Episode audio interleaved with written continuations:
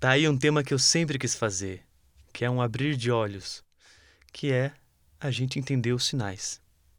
Porque não é de hoje que eu digo que a gente precisa ficar mais atento aos sinais. Eles estão à nossa volta. E você acredite ou não, existem sinais nítidos que são decorrentes das nossas próprias ações ou escolhas, como um corpo descuidado, ou no relacionamento, que se algo não está legal, é sinal que alguma coisa tem que mudar. Ou até a sua planta pode te mostrar sinais. Sim, as folhas murchas dela mostram que ela precisa de água. Existem sinais de doença, onde o médico só vai saber qual exame vai pedir de acordo com a hipótese diagnóstica que ele fazer, baseado nos sinais que o paciente apresentar. Então, tudo isso que eu falei é fácil de ver e de entender. E isso é ótimo, porque todo esse raciocínio de entender que os sinais existem e, e mostram que a gente precisa tomar algumas ações para a gente melhorar. Entender isso serve como um alicerce para algo maior, algo mais elevado. E aí já não é tão claro de se ver como esses outros sinais que eu citei. Mas eu vou dar alguns exemplos e exemplos recentes que aconteceram comigo, porque até porque os antigos não tinha o hábito de escrever e de tentar lembrar. A partir do momento que eu pensei que isso poderia ser um tema de podcast, que eu comecei a me atentar mais aos sinais e até escrever. Então, são sinais recentes. Por exemplo, ontem mesmo, é, eu fui numa loja de coisas de arte, tinta, pincéis, com meu cachorro, com o Lennon. Chegando lá, eu estava amarrando a coleira do Lennon no, no poste. Um vendedor já saiu da loja e falou assim: Não, não, pode entrar com o cachorro. Olha que gente boa, já entrei feliz. Cheguei lá, tinha um outro vendedor que eu estava abrindo os tubos da tinta para olhar a cor da tinta dentro do tubo, porque a cor do rótulo não condiz com a cor verdadeira. É... E aí, até o outro funcionário veio e falou assim: Ah, cara, eu também faço isso porque não dá para confiar na, na cor que tá fora, né? É sempre diferente. Falei, é, eu também, cara. Por isso que eu tô olhando. Não, eu também faço isso. A gente deu risada, conversamos. Aí ele foi atender outro, outro cliente. E aí uma funcionária mais velha parou no balcão atrás de mim e ficou me olhando assim, como se eu fosse, como se eu estivesse prestes a cometer um delito. E ela me olhava tanto que me incomodou. Eu virei e falei: "Oi, boa tarde". Aí ela: "Não pode abrir as tintas". Aí eu retruquei, né? Com muita calma, mas retruquei. Falei, olha, então tá havendo uma discordância entre os próprios funcionários, porque o rapaz ali até agora tava falando que ele também faz isso. Daí ela balançou a cabeça, deu de ombros assim, tipo assim, quem quer dizer assim, ah, não tô nem aí, e foi embora assim.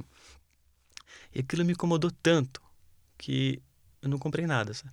Eu até forcei um pouco, tentei ver uns pincéis ali. Inclusive fui muito bem tratado pelo funcionário da parte dos pincéis, mas a raiva e o orgulho, a imaturidade tomou conta de mim que eu não comprei nada e fui embora da loja. No caminho de volta eu refleti sobre isso e eu pensei, aquela senhora claramente está com o psicológico abalado. Não é à toa que ela se destoa tanto dos outros funcionários, que todos foram legais. Mas eu, como eu falei ali, deixei orgulho, deixei a raiva me dominar e eu fui embora. Mas se eu fosse alguém mais evoluído, eu entenderia os sinais. Entenderia que aquela senhora está pedindo ajuda e não está ali para me irritar.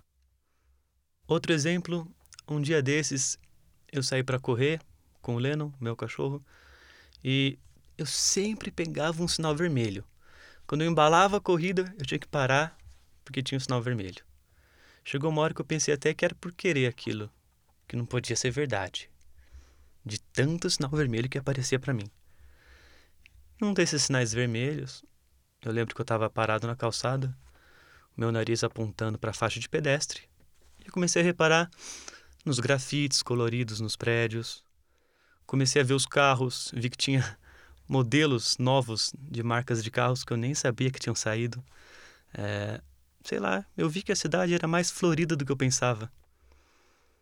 E aí eu entendi o sinal.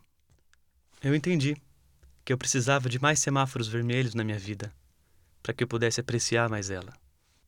Um outro exemplo, vocês podem até achar meio besta, mas eu tirei uma lição disso. O Waze. Eu estava indo para um lugar de carro, botei no Waze o destino e eu estava um pouco atrasado. O destino falava que eu ia chegar 17 e 15. Eu fui com um pouco de pressa, de repente caiu para 17 e 14. E eu torcendo para aquele tempo cair um ou dois minutos, sabe assim? Eu me distraí, e de repente, quando eu olhei, estava marcando que eu ia chegar às 16h45, um pouquinho mais, 16h32.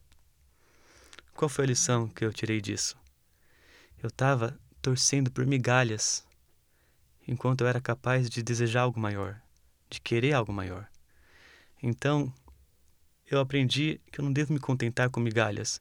Eu preciso acreditar em algo maior. vem, vem comigo que a viagem não para por aí. Eu estava essa semana caminhando com o Lennon também, e aí eu vi um sebo. Eu nem sabia que tinha um sebo aqui perto de casa. Eu parei na frente, não queria entrar porque eu estava com o cachorro. Mas, da calçada, eu vi um livro lá dentro, em cima de uma estante, que a contracapa, assim, era o rosto de uma estátua de Jesus. O rosto, assim. Aquele, aquele, aquela contracapa me chamou muito a atenção. Parecia que estava falando assim, ó, vem, vem, vem, entra aqui. Aí eu entrei. E eu fui direto naquela estante onde estava aquele livro. Dei até uma folhada nele. Uh, mas, no balcão que estava do meu lado, em cima do balcão, tinha só um livro, que era a História da Filosofia. Já entendi que estava separado para mim aquele livro, peguei. Mas nessa estante que estava essa capa, esse livro de Cristo, o primeiro livro dessa estante era um livro do Chico Buarque. E eu peguei. E agora eu tô lendo esse livro, é super legal. Ah, eu estava precisando disso, porque os livros que eu tenho aqui em casa são muito densos, muito não são fáceis de ler, esses livros de, de autoajuda, coisa assim. Então, e faz um tempo que eu não pego para ler livros que não sejam de medicina, assim, sabe? Eu estava precisando entrar nesse ritmo. Só que é, são livros densos que eu tenho aqui para entrar nesse ritmo é meio ah. E esse livro do Chico foi uma ponte, um livro leve, fácil de ler, Inclusive a história, olha que coincidência, fala de um cara que olhava pelo olho mágico e, e, e via a visita que chegava. Ele fez uma reflexão de que ele enxergava as pessoas como esse olho mágico, distorcendo a imagem delas, que é a interpretação que ele faz das pessoas dentro dele. Então, o próprio autor do livro, o personagem do livro, aprendeu a entender os sinais à volta dele. E eu não sou louco, tá, gente? ou eu posso ser mais. Enfim. Mas olha esse último exemplo que eu quero, que eu quero dar para vocês. Antes de ontem, eu estava mexendo no Instagram. Aí sabe quando, você está naquela lupa e aparece posts aleatórios? Eu vi uma imagem de um jovem assim numa maca de, de enfermaria, de, de hospital. E aí eu cliquei naquilo, falava de um rapaz que ficou 10 anos em coma. Ele acordou do coma e falou que ele ouvia tudo. Inclusive, ele ouvia a mãe dele vira e mexe falando assim: Espero que você morra logo. E aquilo me marcou muito. Falei: caramba, então pessoas que estão em coma podem estar escutando, né? E cara, no dia seguinte, que foi ontem, ontem eu estava na UTI e tem um paciente que, que eu estava acompanhando que estava muito grave. É um senhor assim, estava muito grave.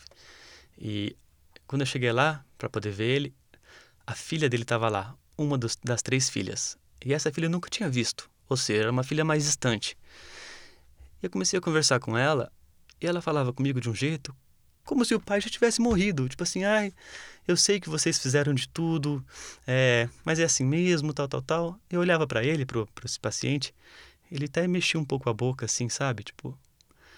Aí, olha o post que eu tinha visto ontem, falando daquele jovem. Eu apliquei isso nessa situação. Falei, olha, é, apesar do corpo dele estar tá muito debilitado, ele está aqui ainda. A alma dele está aqui ainda. A alma não foi embora. Então, aproveita esse tempo para poder falar o que vocês têm que falar, que vocês têm que conversar, é, para que não haja nenhum ressentimento nessa despedida. O que aconteceu? Uma hora depois, eu sou informado que ele faleceu. Pode ser, e eu acredito nisso, que exista algo pré-determinado para nós. Seja uma missão, ou um amor, ou uma situação qualquer que aconteça só para nos ensinar alguma coisa. Ou pode ser que não. Que a gente esteja apenas pegando situações aleatórias e usando elas como bússola para nos guiar nessa selva da rotina, já que a gente está perdido mesmo. Mas mesmo que seja isso, eu já digo, é tão mais divertido viver assim. Minha gente, precisamos entender os sinais, desde os mais óbvios até os mais sublimes. E para a gente começar a entender os sinais, a gente só tem que acionar duas teclas. A primeira, que fica lá no interior, é a tecla da vontade de crescer, aprendendo, evoluindo. E a segunda tecla é o estado de alerta, para a gente poder captar os sinais. Então, é esse estado de alerta que eu falei e essa vontade de crescer. A gente tem que querer crescer, a gente tem que querer aprender com a vida. A vida é uma constante lição. E a forma dela nos ensinar é através dos sinais.